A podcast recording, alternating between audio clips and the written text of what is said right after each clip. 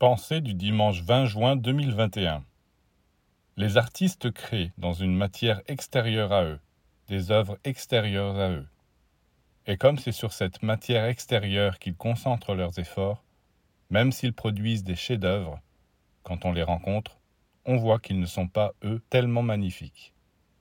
Souvent, on est sidéré. Leur comportement, leur attitude sont dépourvus de tout ce qui fait la beauté de leur création.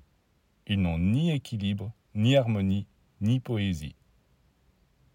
Eh bien, sachez que pour les initiés, le véritable artiste est celui-là qui seul est capable de se prendre lui-même comme matière de sa création. Toutes les méthodes de la vie spirituelle sont là à notre disposition pour nous aider et nous inspirer dans cette tâche.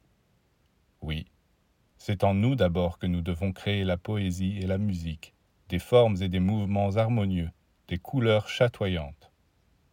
Vous direz, mais personne ne verra et n'entendra rien. Évidemment, on ne verra ni n'entendra cette harmonie au sens où on voit et entend les formes d'art habituelles, mais votre entourage les sentira et en bénéficiera.